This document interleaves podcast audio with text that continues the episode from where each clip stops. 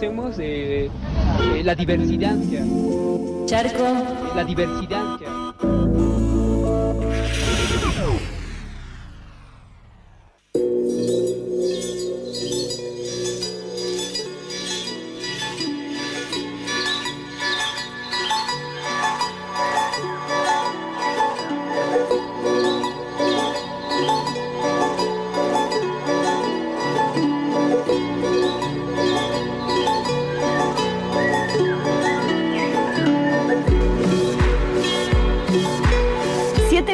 Pasan de las 10 de la mañana. Estamos aquí en FM La Tribu, en Charco de Arena, con mate renovado para recibir a Angie y su columna de literatura en los márgenes. Buen día, Angie. Eh, dale, dale, dale derecho con la columna porque no sabemos cómo está esta comunicación. Bueno, estábamos hablando de cómo romper con frutas, ¿no? Las frutas tienen tradicionalmente en la literatura ese poder de romper las reglas. Es como esa manzana prohibida, que es como alegoría de la sexualidad eh, y también del conocimiento del mundo, ¿no? De manera que la clave con romper jaulas con estas frutas está en ese erotismo que es lo que se da cuando leemos y sentimos entre un poema y otro un abismo o un vértigo de gramáticas y normas vamos a hacer coincidir a tres poetas que quizás sí no se conocen o no tienen tanto que ver, pero que cuando las leemos juntas se produce como un cuento erótico, vertiginoso y fascinante, ¿no? Por mi lectura. Eh, estas son Gabriela Becherman, Nay y Verónica Viola Fischer. Gabriela Becherman, para quienes no la conocen, es una poeta y música de Buenos Aires, nacida en 1973. Ella, cuando escribe, impacta, excita, calienta, chorrea, como una fruta. Su poesía es como si pudieras exprimirle jugo a un diamante.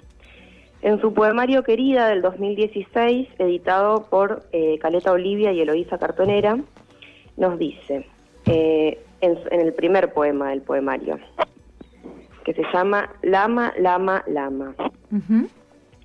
O qué ganas de escribir un poema, que se vierta en mí ese chorro, ser canal vertebrado para que chorree la visceral enseñanza, que se vierta, que esta ansia se revierta y se convierta en chorro, inclinación, sustancia, caldo, germen, o que esta ansia anide entre letritas, que me coja el Señor de las palabras, que me lacte la madama de parole, que infle la lengua toca todo, que lama, lama, lama, abocados, la boca acapara, y lanza, lanza, lanza perfume, un perfume de placer o del olor, pero lanza, lanza, por favor. Querubines, hola, me están escuchando. Lanza, por favor. Querubines, hola, me están escuchando. Ahí están que sí, querubines queridos, revoloteenme, alóndrenme, gírenme a sus anchas nomás. No se anden con chiquitas que éstas vuelan, mayúsculas y prontas. Se les sacude el lomo, se les aletea el capot. Apresúrense, queridas ninfas desfachatadas. Oh, no temamos, tengamos, tengámoslo todo, un ratito, un ratito, un puntito, un ratito tengámoslo todo a pedir de boca. Bueno, quizás escuchan cómo cae de golpe este poema de Gabriela B. Herman como una manzana en la cabeza de una Newton lesbiana. Enciende lamparitas, pero en los dedos. Se te pone epiléptica la lengua cuando la lees. Los buenos poemas hacen eso. Nos dan cosquillas en el paladar. Se siente como un gustito, pero en el corazón. Y así como los aromas de la infancia se visten de melancolía cuando aparecen en el presente, haciéndonos chorrear la boca, hay poemas que nos llevan a pensar en otros poemas que leímos antes y a releerlos. A mí ese de Gabriela Begerman me hizo acordar a uno de Nay que se llama Inabrazable en Instagram, que acaba de publicar su primer libro, digamos, que se llama Aprieta pero no ahorca, con el Ruco Editor, en una versión de plaqueta online, ya que estamos en aislamiento y no pudieron imprimirlos. Claro. y en ese primer poema del libro nos dice, decir te quiero en la oscuridad sigue siendo decir te quiero. Uno, voy a ser la fruta más chorreante, voy a construir una jaula, un rompecabezas de tu piel, voy a besar el miedo con la lengua llena de pólvora, voy a besar el miedo, voy a besar el miedo y con los dedos en llamas voy a desatar un incendio dulce en tu ritual de noche quieta. Voy a hacer que me odies. 2. El amor es un moretón chiquito en mi brazo izquierdo. Cada tanto lo acaricio. Me aseguro de que todavía duela. 3. Sueño con gastarle el filo a mis violencias, enterrarlas como una ofrenda al cuerpo, acurrucarme y dormir a su lado hasta que se haga de día. 4. Que nadie se mueva. No son mías estas manos cuando no sangran. La gramática en los poemas de Nai, eh, de esta plaqueta por lo menos, nos pican como espinas. Tengo la hipótesis no comprobada de que está obsesionado con las dos palabras que dan título a la columna de hoy, que son fruta y jaula. La fruta como eso vivo que está en proceso de descomposición y por lo tanto marca el paso del tiempo. Habla de una cierta eh, madurez o inmadurez. La jaula como un espacio quizás conocido donde el poeta habita, desde donde canta como un pajarito. Los dos poemas que leímos recién hablan de algo que ocurrirá después. Son como un preanuncio de qué tipo de frutos dará cada poemario y por eso están al principio de los libros. Begerman desea un poema que lama, lama, lama. Se presta a la sutil metamorfosis poética porque la estamos escuchando y quiere hacernos sacudir el lomo o el capot. Nai, por su lado, construirá una jaula, besará el miedo y dormirá con sus violencias, como una fruta chorreante, y nos avisa, voy a hacer que me odies. Eh, Begerman, en su temporalidad paralela, porque esta conexión la inventé yo, también está obsesionada con la fruta. Eh, y este es un poema que se llama Una pera llega a mí, donde se alivia por el momento exacto, similar a cuando una palabra justa destruye los miedos y prejuicios. Y le hace un poema a una pera. Y dice, quiso crecer hasta ser amarilla y blanca carne jugosa.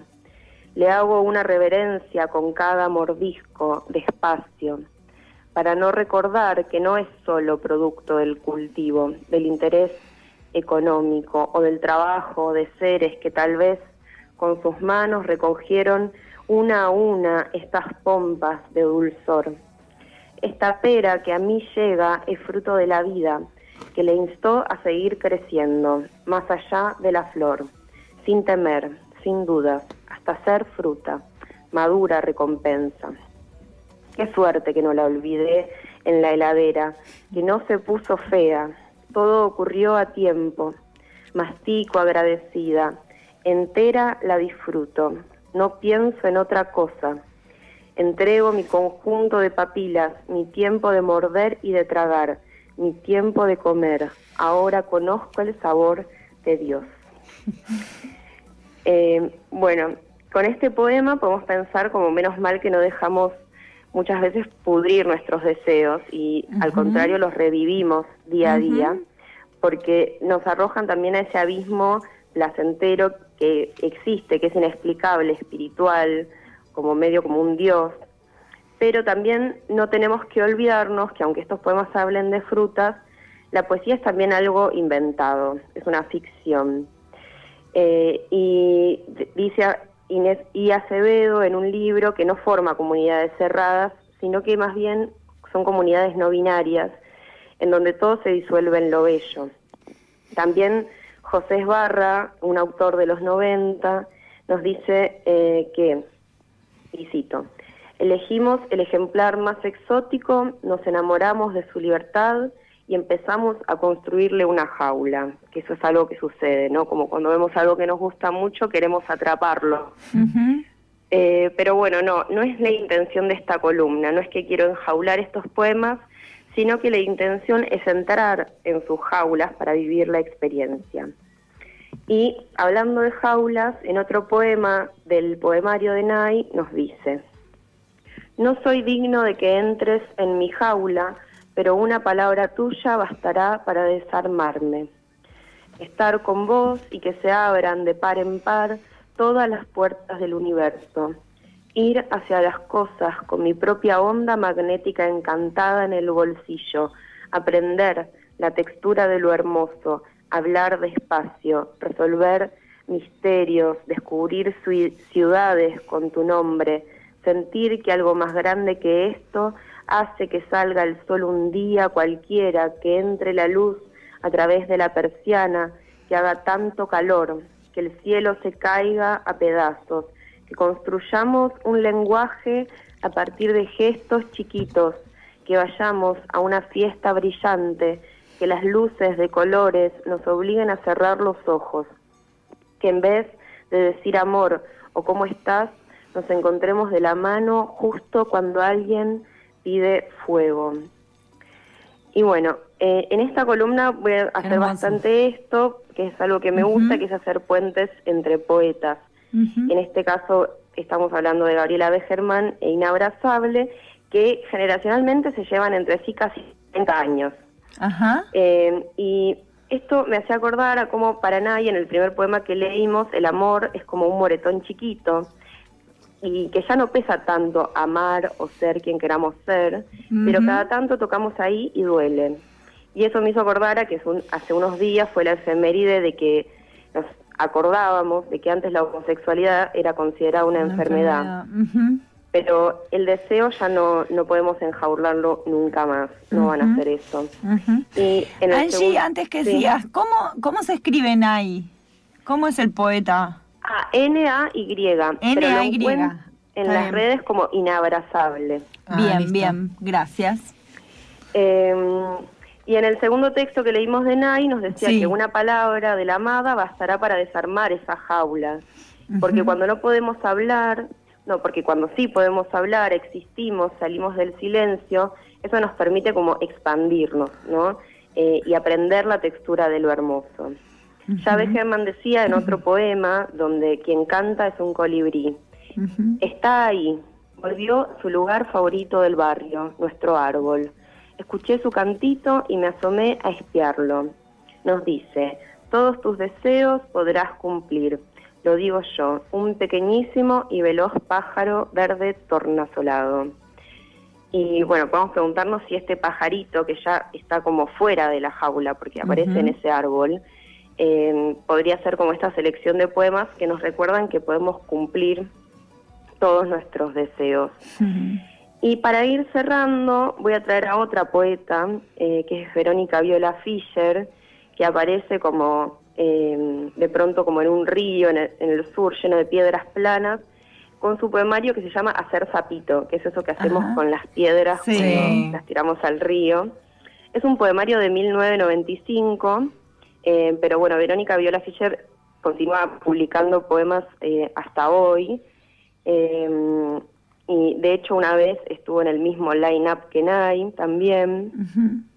Y este es un poemario, Hacer Zapito, que merece la verdad que una columna aparte, ya que es una obra como muy profunda, pero también muy paródica, que se ríe de la heteronorma y por eso lo traigo. quizás no con esas palabras, frutas o jaulas, eh, pero a riesgo que también ella quiere romper jaulas con frutas, como si las jaulas fueran heridas y las frutas las palabras. Porque dice, como si dijera su padre, ella en el poemario varias veces se apropia de la voz del padre como si hablara él, y dice, que mi hija es una mujer de pelo en pecho, nadie puede negarlo, es fuerte como su padre, así que guarda con ella todas mis hojas de afeitar, aunque no sepa afeitarse, sino afearse, llena de tajitos.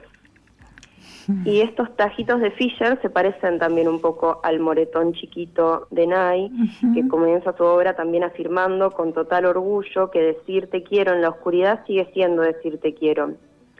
Pero vale la pena leer los poemas de Fisher eh, de 1995 hasta el final para acompañar esa cicatrización y quizás también una venganza.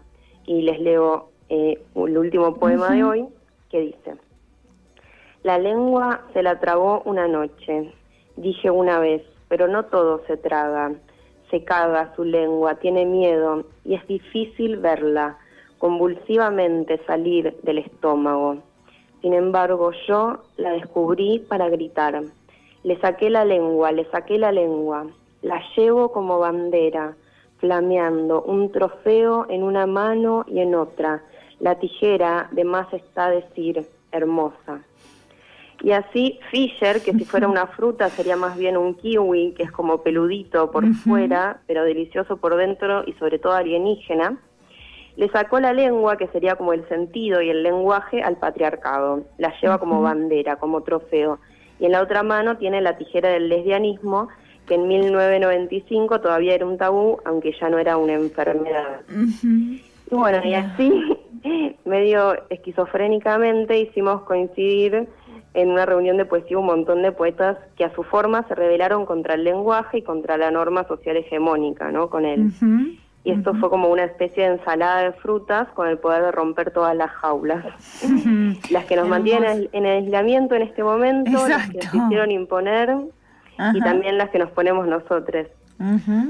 Hermoso. Eh, muchas gracias por compartir y traer estos poetas y estas poetas. Además, como con este lugar central de la fruta, como rompiendo las jaulas, que muchas veces también pasa de, al menos a mí me sucede, el, lo que te despierta cuando comes una rica fruta, ¿no? La sensación de placer, eh, que es medio como si lo llevamos a esto, es como romper la jaula interna y entregamos al placer y a los deseos, ¿no?